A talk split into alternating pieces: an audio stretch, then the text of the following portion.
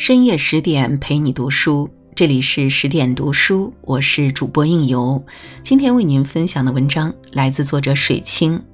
阮玲玉蝴蝶，随波逐流的是命运，能掌控的才算人生。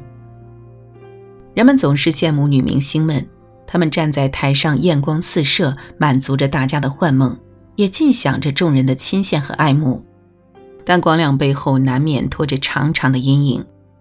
很多女星们经历过让人瞠目结舌的黑暗时刻，从黑暗中爬出来是凤凰涅槃，走不出来便是堕入无尽深渊。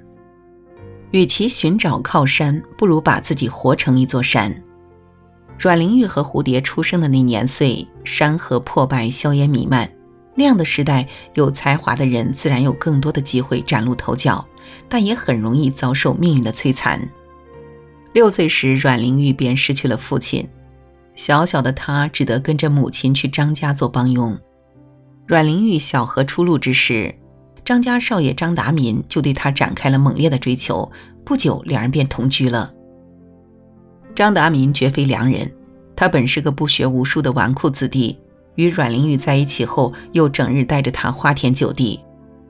阮玲玉进入演艺圈后一炮而红，她是个天才型演员。一颦一笑随意挥洒，便能让观众如痴如醉。成名后的阮玲玉一直有一个心结，怕人知道她是个帮佣之女。她看准她内心的虚弱和惧怕，死死捏住这块软肋，不断借此威胁敲诈她。她一再加码，她一忍再忍，她得寸进尺，她当断不断。最后苦不堪言的阮玲玉，为了摆脱这层关系，跟张达民签了份协议。她每月供给张达民一百元，供足两年，条件是结束同居关系。之后，阮玲玉结识了富商唐季山，此人风流成性，喜欢玩弄女性。即便如此，阮玲玉也被他表面的关怀备至所蒙蔽。唐季山替他买下一栋别墅之后，阮玲玉便与他同居了。不久之后，唐季山便厌倦了阮玲玉，他又有了别的欢好。人生困顿之时，阮玲玉遇到了导演蔡楚生，他把蔡楚生当成了救命稻草，希望他能带他脱离目前的生活。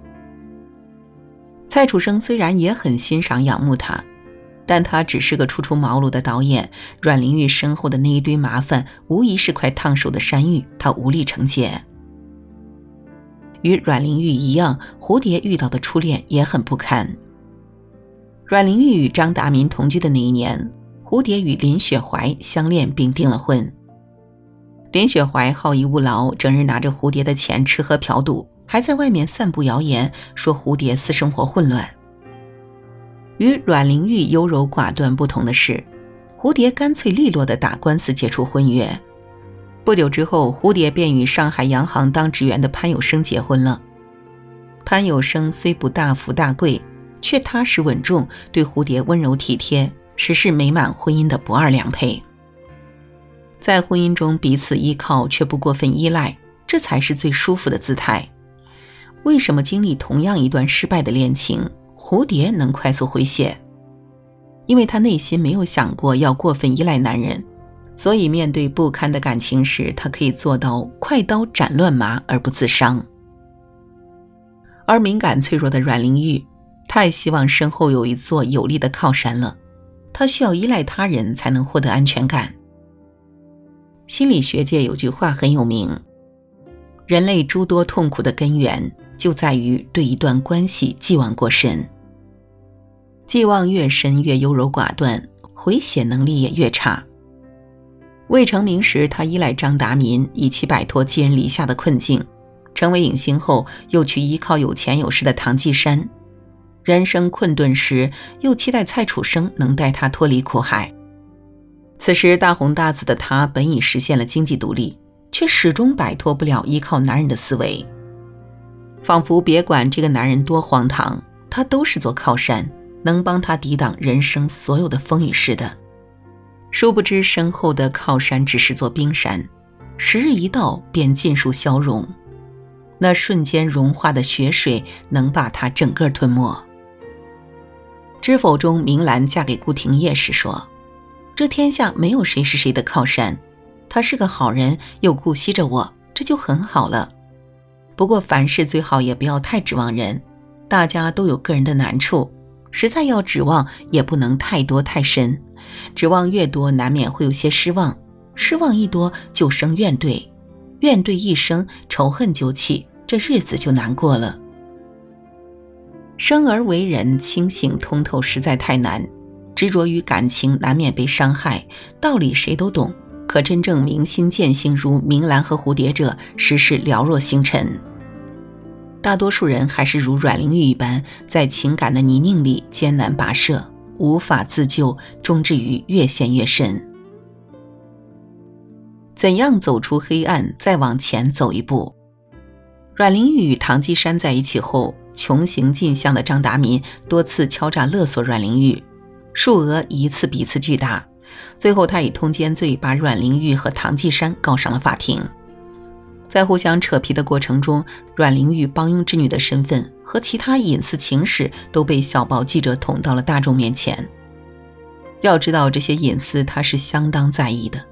当初张达民也是以此要挟来向他要钱的。纵使红得发紫，他内心底还是个虚弱而自卑的小女孩。童年时候因穷困而遭遇的冷眼，敏感的他无法忘却，也很难跨越。名声固然成就了他，同时也成了他巨大的累赘。在笑盈盈向他伸出手的名利场面前，惶惑的他只能努力掩饰着曾经低贱的身份。他是多想把过去忘记啊！可张达民不希望他忘记。看热闹的人也津津乐道于此，众口铄金，积毁销骨。阮玲玉自感名誉扫地，整个世界已轰然倒塌。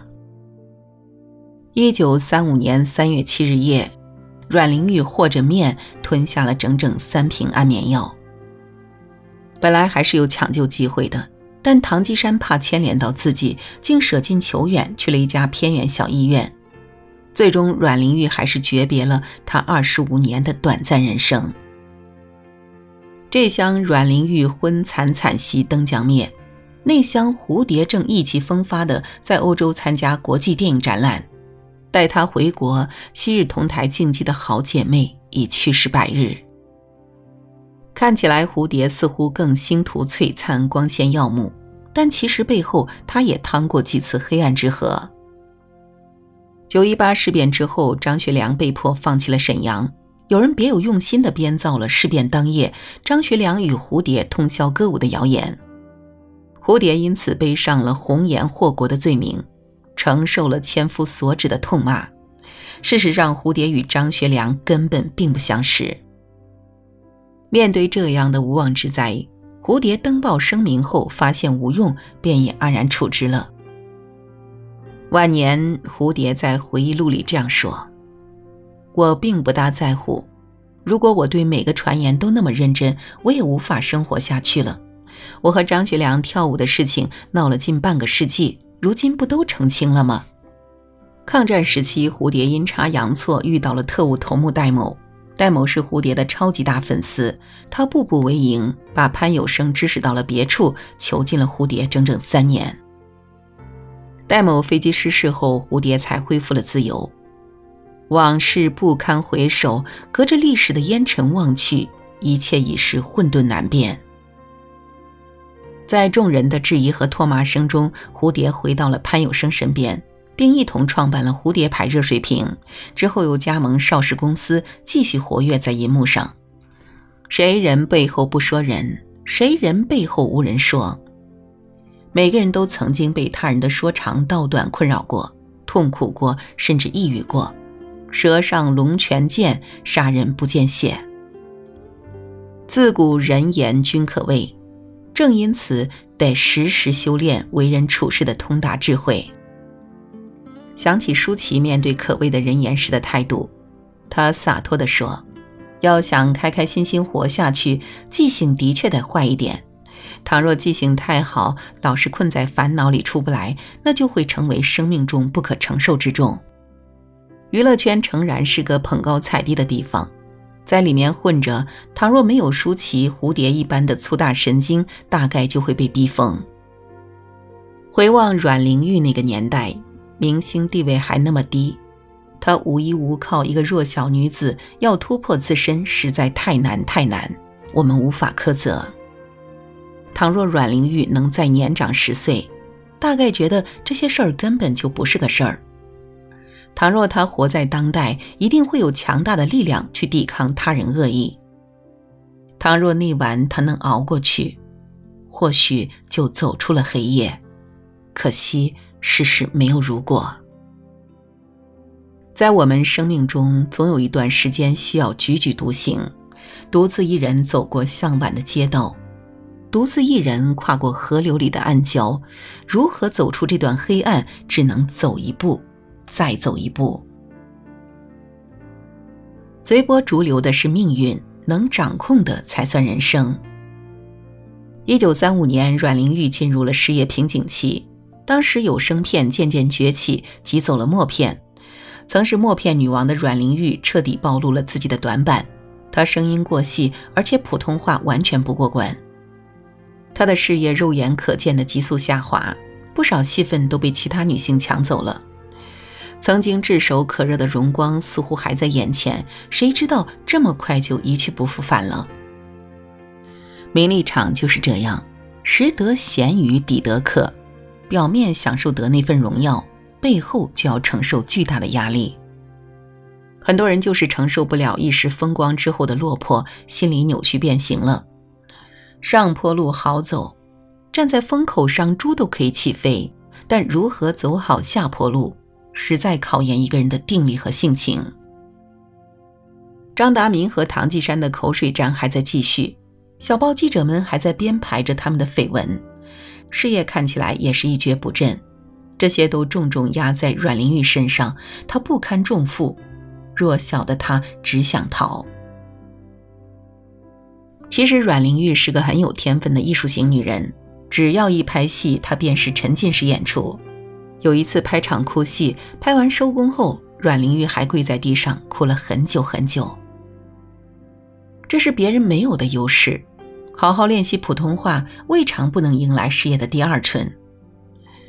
这个世界成功永远属于偏执狂，阮玲玉也正是凭借着天分演了二十九部戏，塑造了许多让人过目不忘的经典银幕形象。但这种沉浸式演戏法非常容易使演员人戏不分。他饰演的女性总是那么凄苦无助，任由命运推入万劫不复的境地而无力自拔。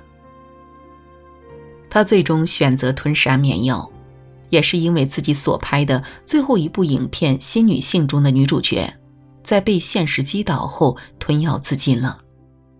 有这样一个女性永远无法自主的理念控制着阮玲玉的头脑，在无常命运面前，她焉能不选择一条不归路？她用尽一生演绎他人的人生，到头来演的竟都是自己。八十岁时，蝴蝶回忆起这一生旧事，发出千古之疑问：人生的安排是由于际遇，还是命运？人这一生犹如从山上滚动的小石子儿，时不时的要被时代的洪流、社会的泥沙所裹挟而无法自主，此之谓命运。但正如一位作家所言：“风可以吹起一张大白纸，却无法吹走一只蝴蝶，因为生命的力量在于不顺从，此之谓性格。”如果一个人缠斗不过自己的性格，那么就很容易受困于自己的死穴。阮玲玉的不幸诚然有时代的原因，那个时代正如萧红所言，女性的天空是低的，羽翼是稀薄的，而身边的累赘又是笨重的。但更多的还是她自身性格原因。阮玲玉有太多性格方面的暗疾，他们像钉进生命里的钉子。无法凭一己之力拔除，只能任由这些钉子生锈，使得机体溃烂不堪。所谓红颜薄命，命运有之，性格原因亦有之罢了。一个人若中了性格之蛊，凭谁也无力回天了。蝴蝶和阮玲玉的人生态度是完全不同的，一个是北风吹来，百草皆折；另一个是他强任他强，清风拂山岗；他横由他横，明月照大江。蝴蝶算得上是生命力强大的人，他在演戏方面的天分比不上阮玲玉，但他一直孜孜不倦地在突破自身。为了使拍戏达到更好的效果，他向梅兰芳学习普通话，也学开车、学骑马，不断开拓事业的宽度，去实现生命的各种可能性。人家在咖啡馆休息，他在研究剧本，天分不够，努力来凑。渐渐的，他也取得了不少成就。遥想当年，《明星日报》选美，蝴蝶人气最旺。最终摘得电影皇后的桂冠，阮玲玉也只能屈居第二。人的本性都是怜惜弱者，而崇拜强者的、真正赢得尊重的，向来都是那些打不倒的强者。生而为人，人生圆满者微乎其微，哪一个人不是在命运的泥淖里左支右绌？周国平曾说：“人活世上，第一重要的还是做人。”懂得自爱自尊，使自己有一颗坦荡又充实的灵魂，足以承受得住命运的打击，也配得上命运的赐予。他能这样，也就算得上做命运的主人了。是的，随波逐流的是命运，能掌控的才算人生。火能烧毁树木，也能使钢铁更坚硬。那些杀不死我们的，终将使我们变得更强大。弹指一挥间，半个多世纪过去了，时代已天翻地覆。一九九一年，关锦鹏在导演电影《阮玲玉》时，曾问饰演阮玲玉的张曼玉：“假如你是阮玲玉，会不会自杀？”张曼玉一笑，又认真地说：“不开心是自己的事情，但一定不会满足那些造谣者。”事易时移。如今的时代已比上世纪二三十年代宽容很多，很多女性思想也更为独立，更为自由。与阮玲玉同时代的人早已不在人间，只有阮玲玉永远定格着启年玉貌，来不及变老。他来过人间二十五年，曾经那么努力的在命运的狭隙里挣扎，他渴望过爱，渴望被救赎。但到最后，一抔净土掩风流。愿我们每个人都能在这风刀霜剑的人世间接纳自我，拥有一颗强大的灵魂，克服重力，挣扎着向上飞翔，永远不会被命运的罡风吞没。好了，今天的文章就为您分享到这里。更多美文，请继续关注十点读书，也欢迎把我们推荐给你的朋友和家人，一起在阅读里成为更好的自己。我是应由，让我们在下个夜晚再会了。